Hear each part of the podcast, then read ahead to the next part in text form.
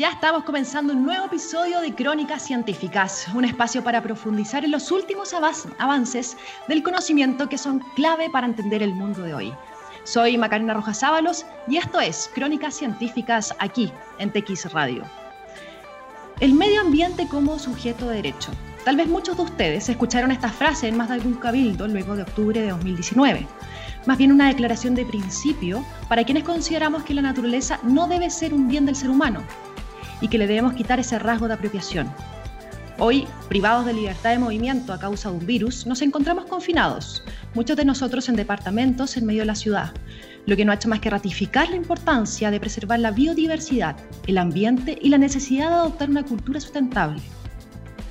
A 17 días del periodo de firma del acuerdo regional sobre el acceso a la información, la participación pública y el acceso a la, justicia en asuntos ambientales en América Latina y el Caribe, más conocido como el Acuerdo de Escazú, Chile aún no se pronuncia sobre si lo firmará o no, manifestando más bien que no hay necesidad de adherirse ya que nuestro país cumple con todas las disposiciones del acuerdo. Esto posterior al discurso del presidente Piñera ante la Asamblea General de la ONU, en el que fue enfático en destacar el compromiso de su gobierno en la protección ambiental presente y futura. Algo contradictorio y que quizás podamos poner en duda. Hoy, en Crónicas Científicas, estaremos con Valentina Durán, directora del Centro de Derecho Ambiental de la Universidad de Chile, el CDA, y de Espacio Público, justamente para desmenuzar los objetivos de este acuerdo, sus implicancias y la importancia que sería para Chile, en el contexto regional. Esta mañana vamos a partir con Coldplay, In My Place, y ya volvemos. Y ya estamos de vuelta con Valentina Durán, quien es profesora de la Facultad de Derecho de la Universidad de Chile, donde es directora de este centro eh, ambiental y profesora de la Clínica Ambiental y también del Departamento de Derecho Económico.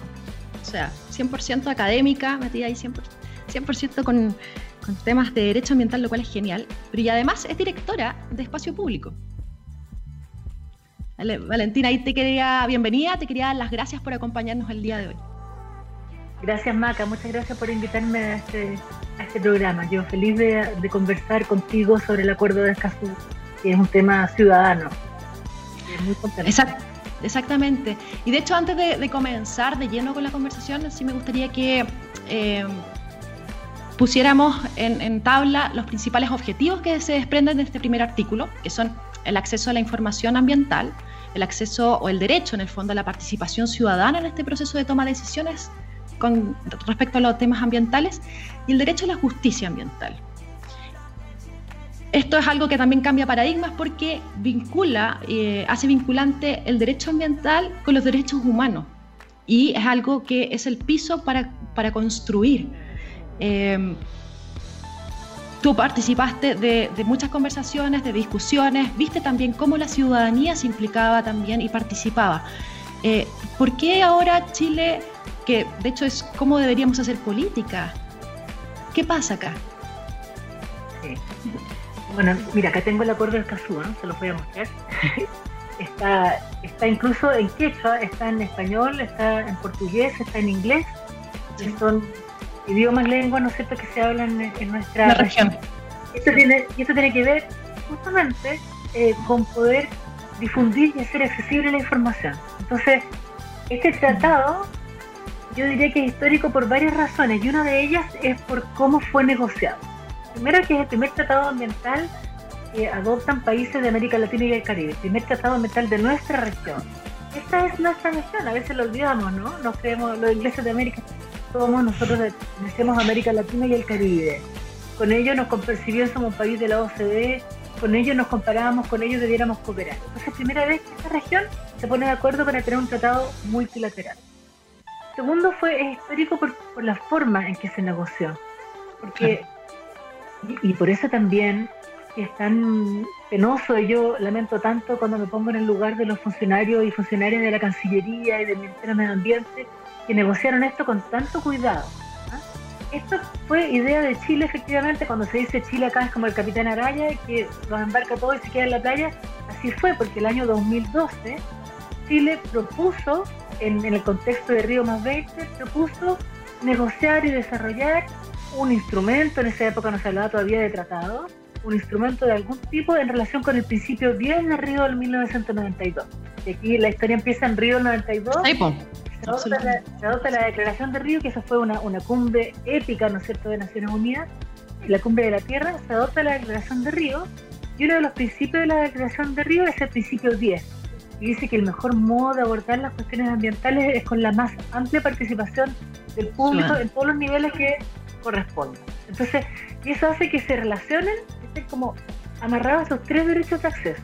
Acceso a la información, a la participación y a la justicia en asuntos ambientales. Tú no puedes participar si no tienes información. Y mm. no puedes hacer efectivos estos derechos de acceso a la información y a la participación si no tienes cómo pedir que un tribunal, por ejemplo, ¿no es cierto?, te ayude a que, esos derechos sean garantizados y que se cumplan en caso de que te sean denegados. Eso como primero. Entonces, Chile lo propuso y a partir de ahí vino todo un proceso de ronda, después iniciaron, la, iniciaron las negociaciones formales, y en todo ese proceso, tanto en Chile como en los otros países, participó el público. Llegó la noción de público involucrado, es decir, la sociedad civil en cada país tuvo la oportunidad de organizarse y tuvo el apoyo además de la Secretaría Ejecutiva de la CEPAL, que apoyó a, muchas organizaciones para poder asistir a la ronda de negociación. Entonces en la ronda estaban como unas pantallas con el texto en inglés, el texto en español, estaban sentadas los representantes diplomáticos, pero también estaban, había representantes electos de la sociedad civil. Se transmitía por eh, Skype, así como estamos ahora. Entonces una persona en cualquier lugar podía ver que se estaba negociando. Y el público organizado formalmente podía levantar la mano y decir, yo propongo que en este artículo se incluya esto. No era vinculante la opinión de la ciudadanía, pero los países pero se escuchaba. se escuchaba y los países podían recoger la opinión del público y decir, eh, sí, yo, Colombia, Chile, recoge la propuesta del público y por favor incorpora acá en el inciso segundo esta frase que sugiere las ONG, que sugiere fulano de tal, de tal país. Entonces eso es inédito, nunca había pasado. Y además en Chile hubo una consulta pública, eso poca gente lo recuerda. Mm. Es una buena práctica que ha instalado el mismo Ministerio del Medio Ambiente, hubo una consulta pública del texto. Hubo rondas, entre cada ronda de negociación abría el naipe, había reuniones en que se explicaba la posición del país y asistía el Consejo Minero, representantes de ONG, quien quisiera podía ir a las reuniones y además expresar observaciones por escrito las que fueron contestadas. Imagínate, Macarena, que ese es el estándar y por eso es que también es histórico, por la forma en que se negoció de manera abierta y transparente. Y eso es lo que hace también tan, tan grave lo que está pasando. Es que en ese sentido, claro, o sea, el 26 de septiembre vence este plazo para que Chile forme, firme este acuerdo. Eh, y, y según la cronología que estamos viendo ahora, lo lideramos. En qué momento dejamos eh, de, apoyarlo, de liderarlo y justamente como tú dices, ya incluso ni siquiera pronunciarse. La verdad es que yo creo que es de las situaciones más bochornosas en materia de política exterior de Chile, que siempre había entendido que las negociaciones ambientales, en general las relaciones internacionales son políticas de Estado y así se ha entendido. Y si tú te fijas hay como un orgullo de eso, ¿no? Se junta cada vez que somos un mm. canciller se junta con los ex cancilleres, la ex canciller, ¿no es cierto? Eh, y esto entonces, por primera vez, hay un cambio, un, cambio de rumbo que además no tiene explicación hasta el día de hoy, no tiene una explicación satisfactoria. Hasta el día de hoy existen estudios, informes que uno pueda leer y decir, ah, bueno, esta es realmente la razón. Se han explicaciones contradictorias e inconexas.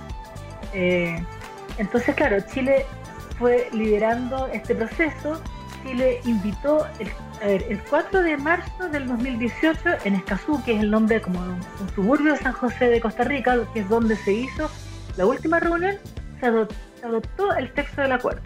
Después de varias consultas, las cancillerías, fue, yo estuve ahí, fue bien infartante, fue un proceso muy bonito en que se recordaba a Berta Cáceres, quien fue una defensora ambiental que fue asesinada, ¿cierto? hondureña, bueno, y ahí había representantes de, las Naciones Unidas, de todos los países, y tras varias consultas tira y afloja, tras unas negociaciones bien difíciles, se llegó y se adoptó el acuerdo.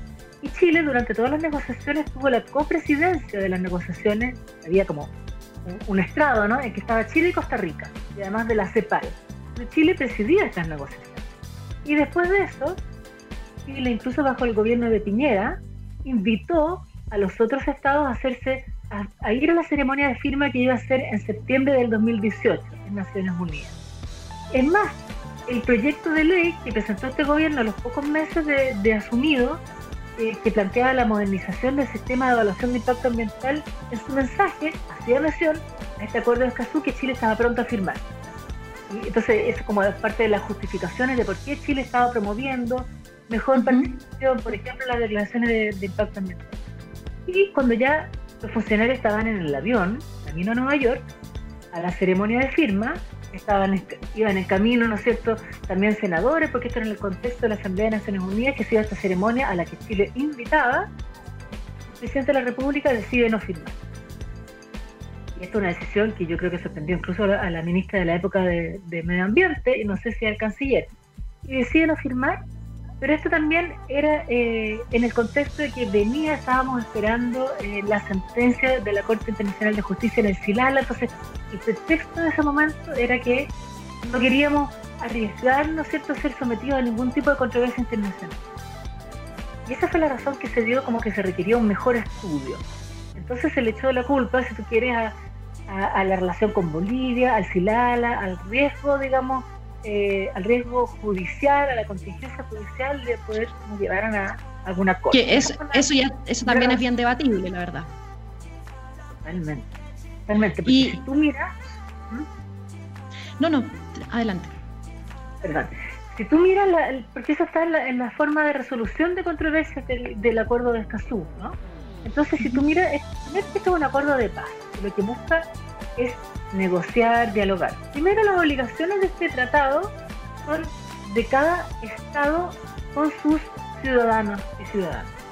Las obligaciones recíprocas que existen entre los Estados son obligaciones de cooperación. Entonces, entendido eso, son muy pocas las hipótesis de conflicto por el cumplimiento del tratado entre los Estados. Esto genera, obviamente, expectativas, ¿no es cierto?, en los ciudadanos de que mejore la implementación efectiva, ¿no es cierto?, de estos derechos de de acceso. Entonces, hay, a pesar de eso, existe una forma de solución de controversia, en caso de que hubiera, sería muy raro. De hecho, en, la Convención de Arhus, que es, una convención europea, que es como el antecedente de esta convención, nunca ha habido controversia internacional. Sería muy, muy difícil pensar que pueda haber una controversia sobre aplicación. Pero bueno. para, para explicar, ese sería el símil europeo de, del acuerdo de escaso. El, el símil europeo, ¿no? Este, este tratado se inspira en, ese, en, esa, en esa convención, se tuvo ese texto en el fondo a la vista. Bueno, y en ese contexto nunca ha habido ningún problema, si eso es justamente un acuerdo de paz. Pero bueno, subiese la controversia, primero aquí el artículo 18, no sé si se alcanza a ver, plantea un comité de apoyo a la aplicación y el cumplimiento. Es decir, un comité consultivo transparente, no contencioso, no judicial, para ir viendo cómo los países actúan tiene luego en el artículo 19 un artículo de solución de controversias que dice que si hay alguna controversia entre las partes, primero las partes se van a esforzar por resolverlo a través de negociación. Y segundo, dice que las partes, una vez que firmen o ratifiquen el tratado, pueden, pueden, y eso es importante, indicar por escrito si aceptan someter las controversias eventuales que haya a la Corte Internacional de Justicia o bien a un, a un procedimiento de arbitraje y si no quieren ninguna de estas formas, no nomás. o sea, entonces, el motivo principal del 2018 no... No, si son riesgos imaginarios. Estos son riesgos imaginarios, son riesgos inventados. Además, esta misma fórmula de solución de controversia es la que existe en otros tratados internacionales que Chile ha firmado y ratificado. Por ejemplo, la Convención de Minamata que Chile ratificó en agosto del 2018. eso, no es, eso no es verdad. Por eso, de hecho, apenas se la acción de no firmar, eh, organizamos, yo debo decir que la revolví bastante, y organizamos entre varios abogados y abogadas, y, 289, si no me equivoco, abogados y abogadas, expertos en derecho ambiental y en derecho internacional, firmamos una declaración pidiendo al gobierno firmar el acuerdo porque aquí no había razón que justificara eso. Ese, eso fue un pretexto, una pensión, y que por último, yo no lo justifico, pero por último, eh, aunque es bochornoso, no podría decir, ok, se tomaron unos días porque estaban realmente todos muy nerviosos con qué iba a pasar en el Silala y, alguno no tenía clara esta, esta implicancia. Okay. Pero eso se resolvía con un ratito de estudio. O sea, perdón, tenemos servicio diplomático serio, tenemos funcionarios y funcionarios de carrera que venían estudiando y analizando esto hace rato, se habían barajado las posibilidades de declaración interpretativa, sabía que el tratado no admitía reserva, entonces uno podría haber entendido un nervio de última hora y eso se resolvía de verdad en un día. En un día de estudio, de conversar, nada más. No en dos años. no, de ningún modo. Ese primer pretexto que se dio, yo te diría que totalmente descartado. Y a partir de ahí viene una historia de, declaraciones confusas en que eh, ha tenido que salir la ministra del Medio Ambiente, las dos ministras que han ido a dar explicaciones, luego los cancilleres, y han sido todas explicaciones han sido satisfactorias. La ministra del Medio Ambiente en algún momento ha dicho, nosotros cumplimos con esta Exacto. Entonces, si cumplimos, ¿para qué? ¿Para qué nos vamos a comprometer ante el mundo si nosotros cumplimos con todo? Pero ayer, el canciller Alamán, que fue citado ante la Comisión de Relaciones Exteriores del Senado, dijo que, es decir, dijo primera vez que lo dice así, y eso fue muy duro, dice, el acuerdo es inconveniente para el país. El gobierno mantiene la postura de que es inconveniente para el país. Esto no lo había dicho, porque hasta ahora estamos ya postergando la fila. Ah, eso es lo interesante, porque en el fondo todos especulamos que eh, es inconveniente, es inconveniente para cierto sector del país, no para el país propiamente tal. ¿Y, por qué es inconveniente? Bueno, me, estás preguntando que yo defiendo una postura que no comparto para nada, porque yo creo que yo creo que este tratado, por supuesto es conveniente, y es conveniente. Mira, yo además de académica también he asesorado a sector privado, también he colaborado en políticas públicas y tengo la más firme convicción de que la participación ciudadana, y así como la protección al medio ambiente, no son barreras para el desarrollo, todo lo contrario, son condiciones para el desarrollo. Aquí los estados, Naciones Unidas adoptó la Agenda 2030 que habla de 17 objetivos del desarrollo sostenible. Uno de ellos es el ODS 16 que habla de instituciones sólidas para la paz y, para la justicia. Es decir, cuando se pide, cuando, cuando el empresariado pide certeza jurídica y pide estabilidad, y más certeza de saber que tenemos reglas ambientales, que nos hemos comprometido, por ejemplo, en el Acuerdo de París, en el marco del Acuerdo de París, a descarbonizar nuestra economía, porque estamos ante una crisis ambiental y ecológica que es muy grave. Entonces, no vamos a tener un clima favorable para los negocios si, es que, si seguimos así y si no y si no entendemos el sentido de urgencia que esto tiene. Y esto no lo digo yo desde mi corazoncito verde y ambientalista. Esto mm. lo dice, lo dijo hace 10 años Lord Nicholas Stern, que es un reputado economista inglés, ¿no es cierto?, que dijo que los costos de la inacción, los costos de no actuar, son mucho más altos que los costos de actuar, de lo que los costos que finalmente el mundo tiene que ir asumiendo para mitigar el cambio climático y para adaptarse y para hacer frente a las consecuencias.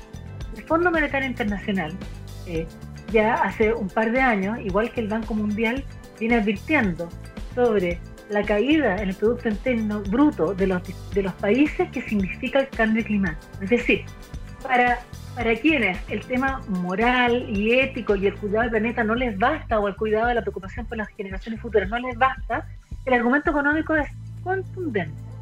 Entonces, en ese contexto, la misma OCDE, que es Club de Países Desarrollados, la Organización de Cooperación y Desarrollo Económico de la que Chile es parte, nos advirtió el 2016 que nosotros teníamos que reforzar nuestro acceso a la participación ciudadana. Entonces, con esto estamos desoyendo las recomendaciones, no solamente lo que piden los ambientalistas, que es muy importante, lo que pide la sociedad, lo que piden los niños, lo que esperarían las generaciones futuras, lo que pide a la gente le importa el medio ambiente. Es lo que necesitamos para poder activar la economía. Porque claro, si pensamos en el corto plazo, es decir, un sector privado que solo mira al corto plazo, a lo mejor toda norma de protección ambiental, toda norma de participación... Eh, Le resta. Una barrera. Pero si miramos al mediano y largo plazo, si miramos esta década decisiva en que tenemos que actuar para frenar esta grave crisis ambiental y climática, la verdad es que no hay esfuerzos que no tengan sentido. Claro, y que eso es lo que uno esperaría de, un, gobierno que piense como, como Estado y no como eh, gobierno propiamente tal. Y en ese sentido, porque el acuerdo propiamente tal no habla de crisis climática, lo vamos a abordar después. Eh, poniéndonos en el, en el, contexto de que Alamán eh, por primera vez manifiesta quizás algo que todos veníamos especulando, que no es conveniente. No es conveniente por esos intereses del empresariado, ¿no? O sea, ya que pareciera que eventualmente esta instalación de, la instalación de proyectos se vería dificultada, dificultada por la firma de este acuerdo, porque quizás las comunidades podrían tener más poder eh, en la fiscalización. ¿Cuánto hay de mito y cuánto hay de, cierto, de verdad acá? Sí, gracias Maca. Yo creo que eso es muy importante porque, como tú dices, esto, esto es un mito. La verdad es que nosotros, la legislación ambiental ha ido avanzando justamente por la inserción, de las razones, por supuesto, por la inserción de Chile en el comercio internacional. Cuando en los años 90 nosotros no teníamos todavía una ley de base del medio ambiente, Chile pensaba eh, incorporarse al NAFTA, que es el acuerdo de, libre comercio de América del Norte. Finalmente adoptó la decisión de tener un tratado con Estados Unidos, creo con Canadá y con México, y a partir de ahí vino toda la, la multiplicidad de tratados de libre comercio. Bueno, ¿qué le pasa a los productores de un país desarrollado si es que ve que para generar sus productos y sus servicios tiene que cumplir con la legislación ambiental, garantizar participación? ¿Qué le pasa con los productos que vienen de Chile a los que se les va a bajar los aranceles? Quiere evitar la competencia desleal. Entonces, es por eso, entre otras razones, como digo, que Chile tuvo que ir mejorando y adoptando su legislación ambiental. Entonces, también para nuestros negocios es importante que nosotros podamos demostrar que tenemos un Estado de Derecho que funciona, que tenemos normas ambientales y que las hacemos cumplir. De hecho, eh, Europa está pronta a poner restricciones al comercio de los productos de todos, de todos los países. Entonces nosotros tenemos que demostrar también ante nuestros socios que somos un país serio, que nosotros hacemos cumplir las normas. Entonces, eh, este tipo de normas de, de permitir participación ciudadana, de tener altos estándares ambientales, son condiciones para la inversión. Y por eso que el empresariado más moderno entiende esto la verdad es que es una visión de, de, algunos sectores que quizás son muy retrógrados y que no han estudiado esto, que parece que no vivieron en el mundo, parece que no dialogan con empresas de otros países. Hay otros países donde los trámites son todavía mucho más largos. Yo creo y yo empatizo con las empresas cuando piden que eh, haya menos trabas burocráticas. Yo creo que el Estado tiene que hacer siempre sus mejores esfuerzos porque toda la tramitación de permisos, porque todo el diálogo del Estado con los privados y con los ciudadanos sea lo más ágil posible y lo más consistente. Que no haya diferencias de opinión entre una región y otra, que los criterios sean conocidos. Y yo empatizo con eso. Pero eso no implica, no estoy muy de acuerdo con estos fast track que se pretende hacer en momentos de crisis. Hoy día estamos ante la, ante la urgencia de reactivar la economía Chile y en el resto del mundo producto de esta pandemia lo peor que podemos hacer es adoptar medidas regresivas y pensar, como plantea la SOFOFA hace dos días, ¿no es cierto?, en el diario financiero, que podemos establecer contratos leyes y que, y que la solución es facilitar al máximo los permisos ambientales. Yo creo que eso, eh, lo barato cuesta caro en ese sentido, Maca. Sí, absolutamente, y lo hemos visto. Eh, otro mito que me gustaría aclarar contigo eh, es que es el argumento de los detractores también, esta posible pérdida de soberanía. ¿Es posible, por ejemplo? Eso es lo que, lo que, lo que hablábamos recién, Maca, a propósito de la, de, la, de las formas de solución de controversia. Yo realmente no veo ninguna posibilidad. O sea, todo tratado internacional es de alguna forma una pérdida de soberanía, pero por una decisión soberana de actuar de manera eh, colaborativa con el resto de los países. Nosotros no estamos aislados. Entonces, es un argumento de un nacionalismo eh, muy mal entendido. Eh, la única forma de lidiar frente al desafío climático y ambiental es poniéndonos de acuerdo entre los países. Y ya los países han establecido la doctrina, la OCDE, todos dicen, y, y Chile ha dicho ya muchas veces que la mejor forma es ampliando la participación ciudadana. Ahora, yo quiero ser clara también, Maca, en esto. No se trata de que los proyectos tengan que ser de inversión, por ejemplo, tengan que ser plebiscitados. Esto se trata de que todas las decisiones públicas de una ley, de un reglamento, de un plan regulador, así como la autorización de un proyecto de inversión, tengan mejores niveles de participación ciudadana, de una participación ciudadana que sea incidente. Las personas puedan participar de manera informada en aquellas decisiones que les afectan a su vida, pero no se trata que el acuerdo de Escazú en ninguna parte dice que la participación ciudadana sea vinculante, como muchos quisieran. Exacto, sí.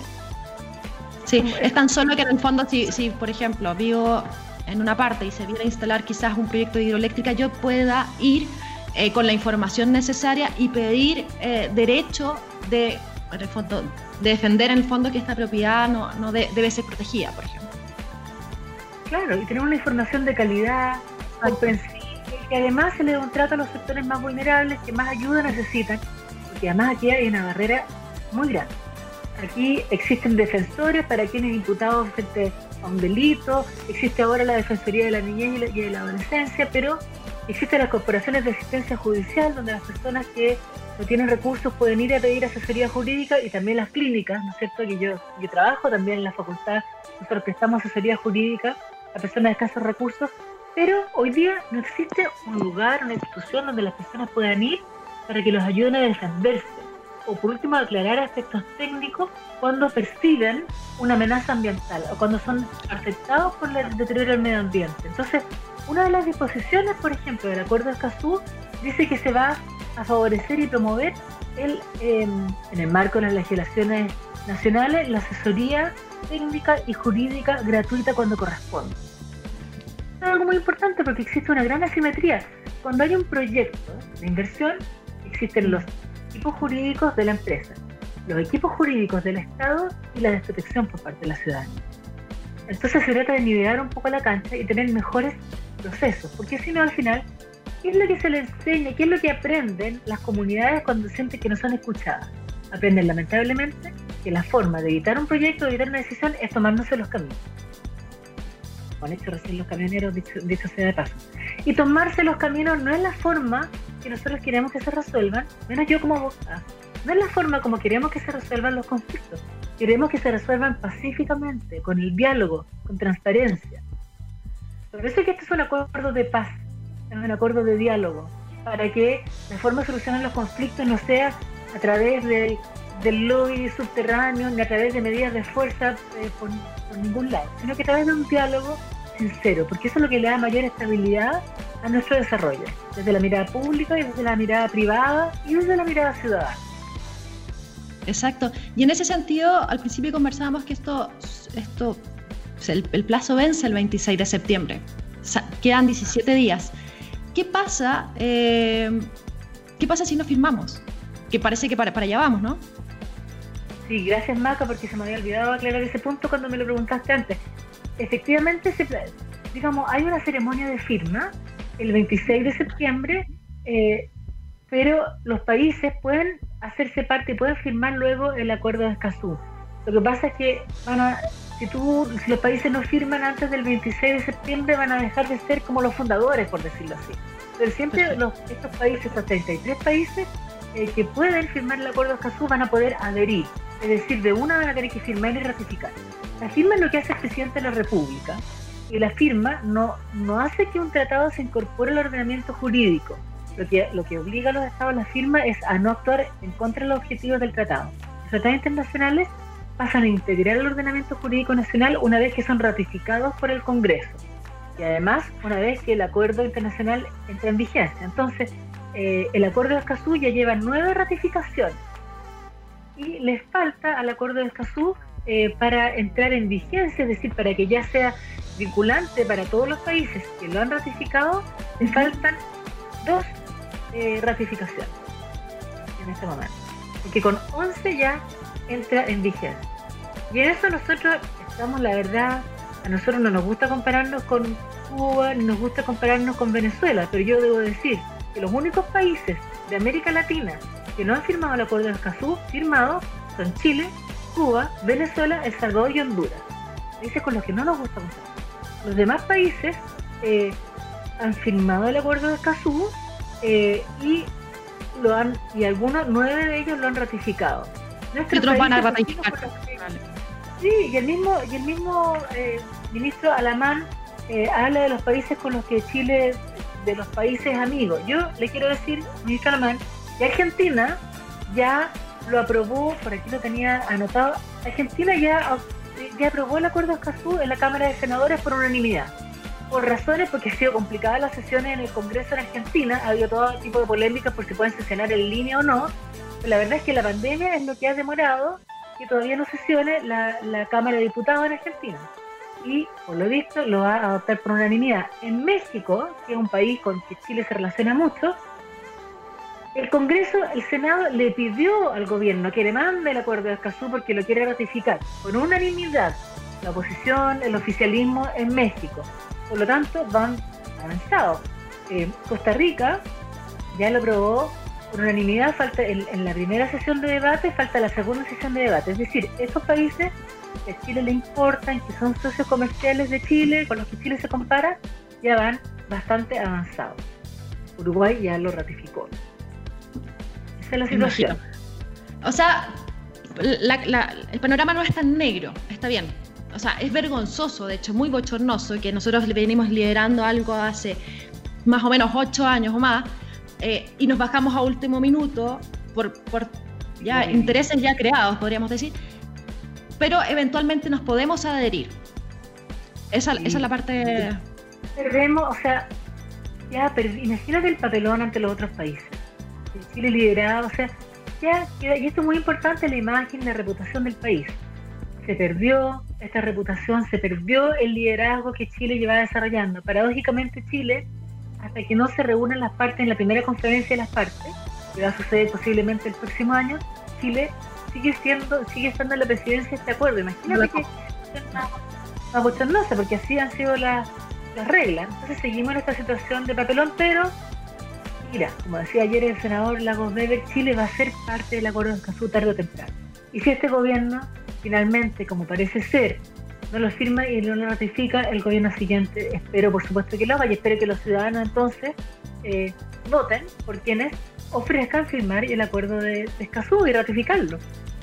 Y la verdad es que yo creo que con esto el, gobierno se ha comprado un problema. Imagínate que en 2018, en agosto del 2018 se produjeron las emanaciones y las graves intoxicaciones en Quintero Pochuncaví. Y en ese contexto, ante esa situación tan grave, eh, Chile decidió no firmar Escazú. La sentencia de la Corte Suprema en el caso de Quintero Pochuncaví no logró condenar a las empresas porque las emanaciones, las, las emisiones no son de los, de los servicios públicos. Pero ¿por qué no condenó a las empresas? Porque condenó al Estado por sus omisiones en disponer de la información necesaria para hacer una buena gestión, porque hasta el día de hoy, como en, como en Fuento de nadie ha levantado la mano para decir yo fui. Y esto tiene que ver con la debilidad del Estado de no disponer de la información. Entonces, el caso de Quintero Puchuncaví entre otros casos, porque es un caso muy emblemático en que hay una zona de sacrificio, también es un caso emblemático de falta de acceso a la información.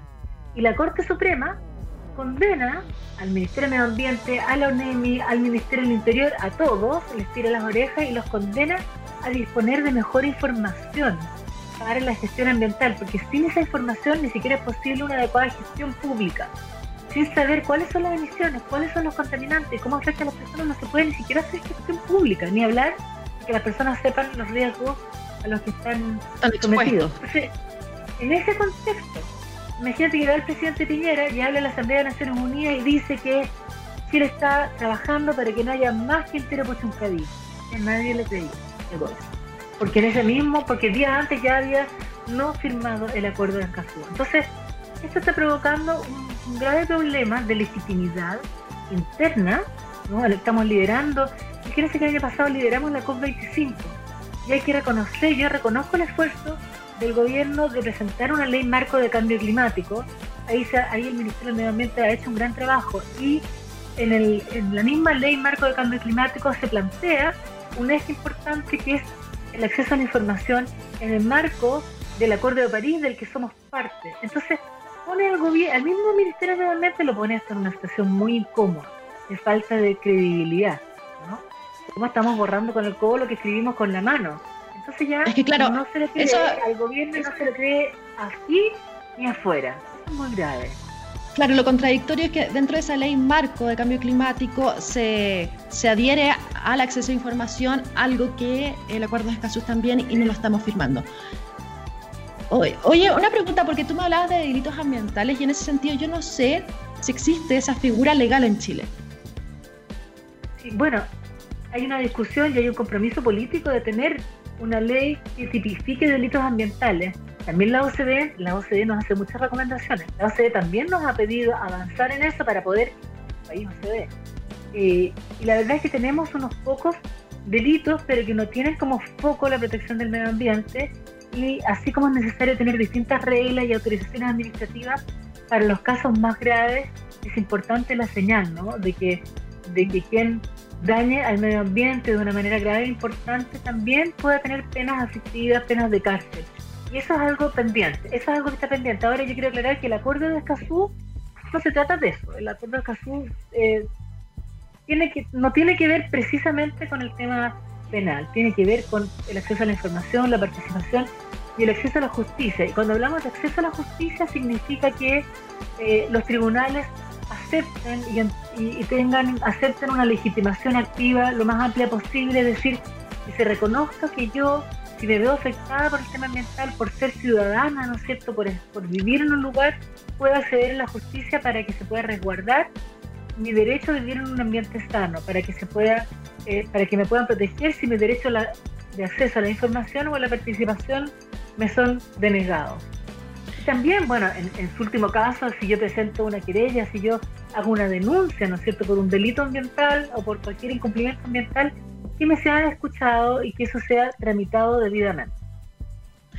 Claro, porque algo que pasa también es cuando eh, nos vemos afectados o no tenemos también cómo, recurrir, o sea, no tenemos por un lado ni los recursos económicos, como tú decías antes, para contratar a un abogado, ni el tiempo también por defender tu, el territorio que tú crees que, se debe preservar, porque no es tu trabajo. O sea.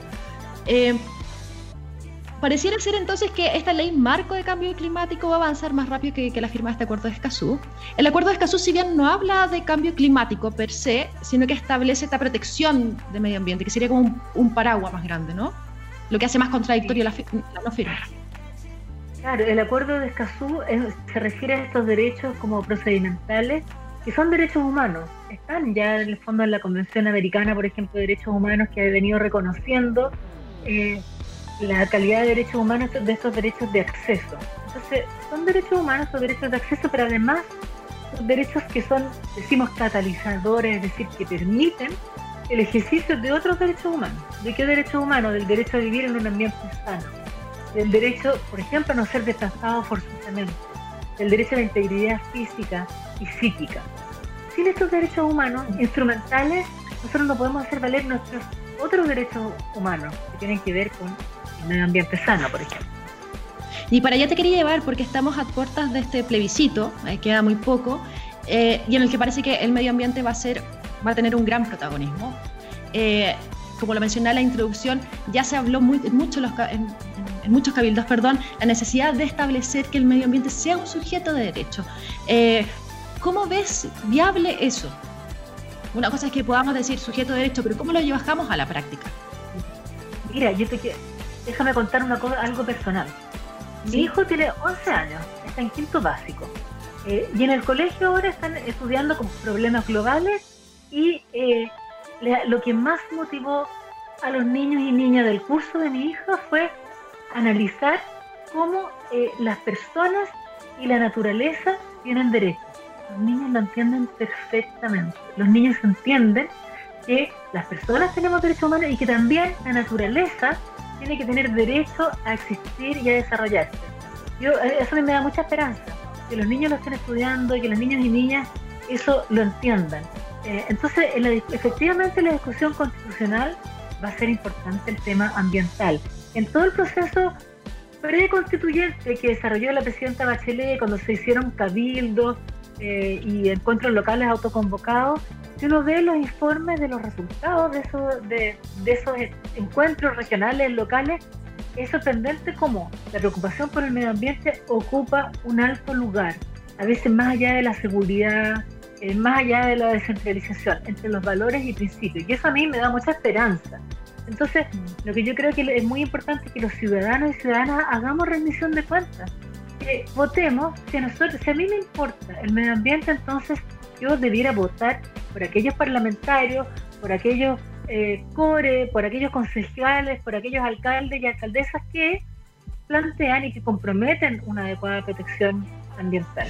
Y eso me parece que es fundamental. Y la discusión constituyente, nosotros hoy tenemos una constitución que consagra el derecho a vivir en un medio ambiente libre de contaminación y que también consagra algo muy importante, el deber del Estado de velar por el ejercicio de ese derecho y de tutelar la preservación de la naturaleza.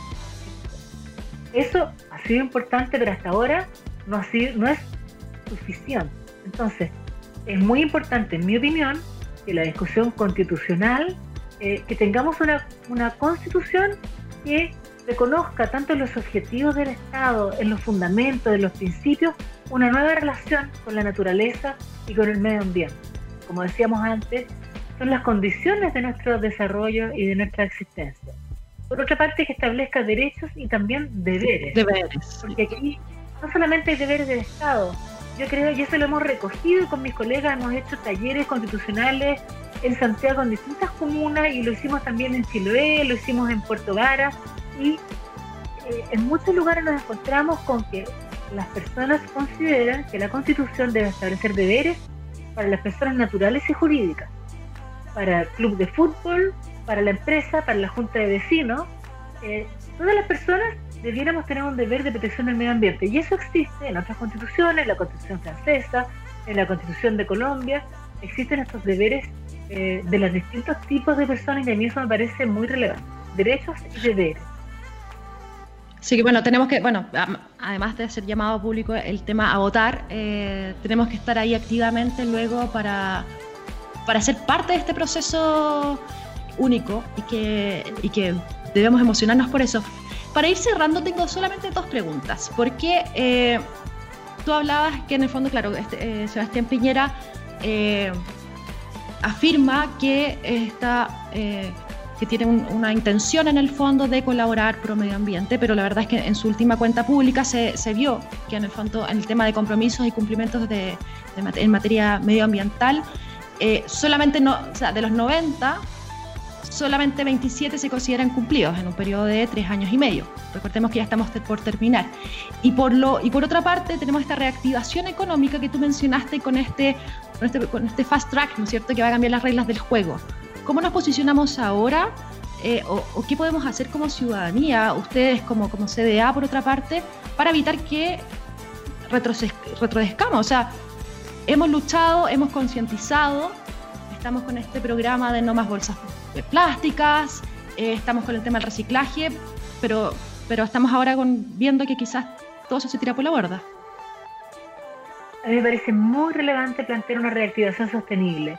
Hace un tiempo un grupo de personas e instituciones firmamos una declaración, se puede encontrar en www.reactivacionsostenible.cl, sigue abierta para adhesiones, eh, tratando de demostrar existen caminos de triple ganancia económica, social y ambiental que nos permiten reactivar la economía, muy necesaria hoy día, hay más pobreza, es muy importante que haya inversión, pero es, estamos en, tenemos la oportunidad de que esa inyección de recursos sea con medidas que al mismo tiempo avancen en el cumplimiento de nuestros compromisos. En esta década que es decisiva, estamos en una década decisiva en el mundo para hacer posible cumplir los compromisos del Acuerdo de París y con la crisis ambiental. Tenemos una un grave deterioro de nuestra biodiversidad.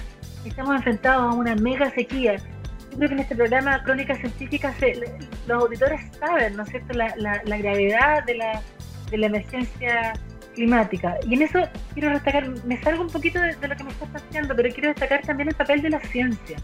Eh, la información es es mágica de alguna forma. Cuando uno le pone una linterna a los problemas, cuando uno, cuando uno alumbra, ¿no? ¿Dónde están los costos y los beneficios de las decisiones? La ciencia tiene un papel fundamental. Y llevar la ciencia en términos simples a las personas es muy importante. No podemos hacer políticas públicas sin escuchar a la ciencia. Y es, es lo que dice Greta Thunberg.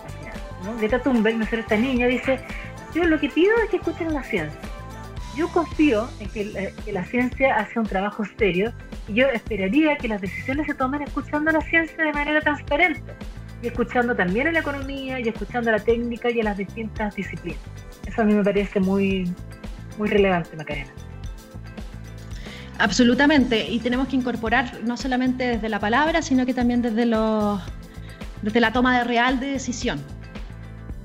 Y yo creo que en eso los ciudadanos tenemos que tenemos, bueno, por supuesto, ir a votar, ¿no? Yo, en lo personal, sin representar la Universidad de Chile, yo llamaría, por supuesto, a votar a prueba, porque creo que es un momento en que necesitamos eh, tener esta discusión para legitimidad de la Constitución, venimos saliendo de este estallido social que yo creo que está durmiendo. Hay mucho descontento y parte de ese descontento también se explica por las comunidades que han sufrido, ¿no es cierto?, injustamente los costos del progreso, ¿no? Entre comillas, los costos ambientales. Entonces yo creo que es muy importante que retomemos una senda de legitimidad que nos escuchemos los unos a los otros. Aquí la empresa, la inversión es necesaria, pero una empresa no se puede desarrollar si tiene a todos sus vecinos como enemigos, ¿no es cierto?, desconfiando. Entonces yo creo que es muy importante que establezcamos una cultura de diálogo y creo que en esa en ese contexto todos podemos hacer ejercicio de rendición de cuentas. Hoy día hay redes sociales, existe existe el mecanismo de, pedir acceso a la información y yo invito a las personas a usarlo. Es muy fácil,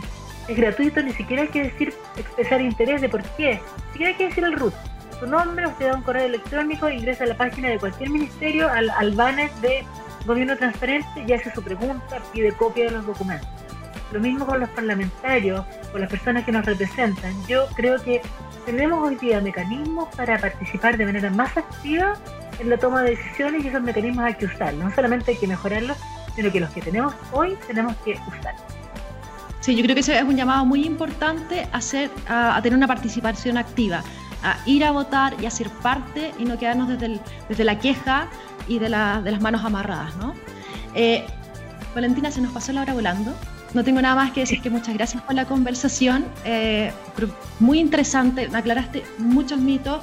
Y, nada, yo creo que en, este contexto de pandemia, de repente el, tema del acuerdo de Escazú quedó un poco de lado, se nos olvidó a muchos. Así que es muy importante eh, hacer, seguir haciendo presión, seguir eh, relevando el tema, porque es importante que si no se firma ahora, que se firme en el corto plazo, ni siquiera en el mediano. Así que espero que podamos seguir conversando por lo, en otro programa para ver cómo va avanzando esto. Con mucho gusto, Macarena, muchas gracias por esta invitación en la radio. Yo creo que esto es un tema transversal. Apareció ahora como un tema de oposición, pero hay personas de derecha, hay empresarios que están por la firma del acuerdo de Escazú. Esto es un problema que nos debiera importar a todos. Así que yo les agradezco la, oportunidad, gracias a, Gabriel de los controles y muchas gracias a esta Maca por esta entrevista, gracias a la radio y por supuesto estamos disponibles eh, mis colegas y yo a venir cuando nos inviten. Y lo haremos sin duda. Esto es un tema, como tú decías, este es un tema no es político. Este es un tema que nos implica a todos como, como seres humanos.